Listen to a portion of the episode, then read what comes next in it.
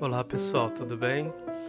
Esse é um episódio um pouco diferente porque eu vou entrevistar nada mais, nada menos que ninguém. Esse episódio é comigo mesmo. É para falar um pouco sobre esta data que nos traz tanta reflexão, Dia do Professor.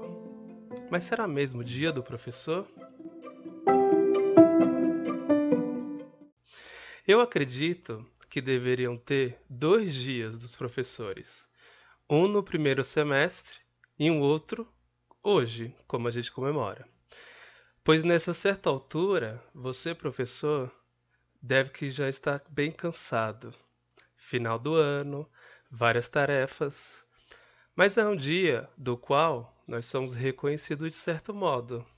Já estamos quase desistindo da profissão a essa certa altura. Mas é uma data que a gente precisa comemorar. Além disso, além da comemoração, vale a pena a reflexão. Talvez seja esse momento de reflexão, valorização, reconhecimento que nos dá um pouco nesse dia, é o que faz com que a gente tenha um gás para continuarmos, iniciarmos no próximo ano letivo. Eu não vou entrar naquela ideia superficial que todo dia é dia do professor. Eu diria que todo dia, toda tarde, toda noite e toda madrugada o professor está ali, quebrando a cabeça para planejar a aula do dia seguinte. Quando nós, professores, falamos em reconhecimento, estamos dizendo em direitos. O direito de receber aquilo na mesma altura dos deveres que somos submetidos. E não fala apenas financeiramente, não se bem que poderia começar por aí. Em alguns episódios desse podcast, eu já trouxe pessoas do qual falamos muito sobre a questão da valorização do professor, no âmbito do respeito, por exemplo, porque parece que ser professor no Brasil hoje em dia virou uma profissão de vagabundo, carrasco da aprendizagem, doutrinador, aquele que vai enfiar caraminholas na cabeça dos nossos filhos. Pessoal, a gente, principalmente professor de matemática, tem muita dificuldade em enfiar um teorema de Pitágoras na cabeça desses alunos. Quiçá influenciar os alunos a seguirem algum caminho que você julgue não ser do bem. Eles pensam, eles têm raciocínio, eles realizam a construção dos próprios pensamentos. Esse termo que utilizei agora há pouco, enfiar, é a maneira mais distante do que eu acho que seja a educação, pois a nossa função não é de encaixar informações na cabeça de ninguém. Quem faz isso são as fake news, a mentira, os populistas. Nós, professores, temos como missão abrir caminhos, mostrar maneiras para se chegar a determinado lugar. Lugar esse que precisa ser construído pelo aluno. Seus sonhos, metas, objetivos, planos. Já dizia lá atrás Paulo Freire que a aprendizagem se faz no contato com o outro, através do diálogo, da aproximação, do nosso conhecimento. Com o do aluno, a aprendizagem é uma troca. Eles aprendem com a gente e nós aprendemos cada vez mais com eles. E olha, é cada aprendizagem Muitas vezes nossas decisões futuras, nossos planejamentos, tudo que a gente organiza se baseiam nessas experiências já vividas com esses alunos. Ainda falando mais sobre a nossa profissão, sim, ela é uma profissão. Somos ludibriados a imaginar que o que fazemos é um dom. Daí já relaciona com ah, faça por amor, o que faz com que mais direitos sejam perdidos nesse caminho. Não é dom. Estudamos para isso e valorizamos a educação. Por isso, por fazer com que os conhecimentos construídos ao longo do tempo em nossa caminhada nos façam ter uma função social, e é o que procuramos é formar essa mesma ideia no, nos nossos alunos. para que eles encontrem suas funções sociais, pessoais e profissionais. Trabalhamos 24 horas por dia. É um pouco exagerado isso? É, mas às vezes, até de maneira inconsciente, ao tomar banho, estamos pensando naqueles alunos que não pegaram bem a matéria, pensando em estratégias para que eles aprendam de maneiras diferentes, mas aprendam.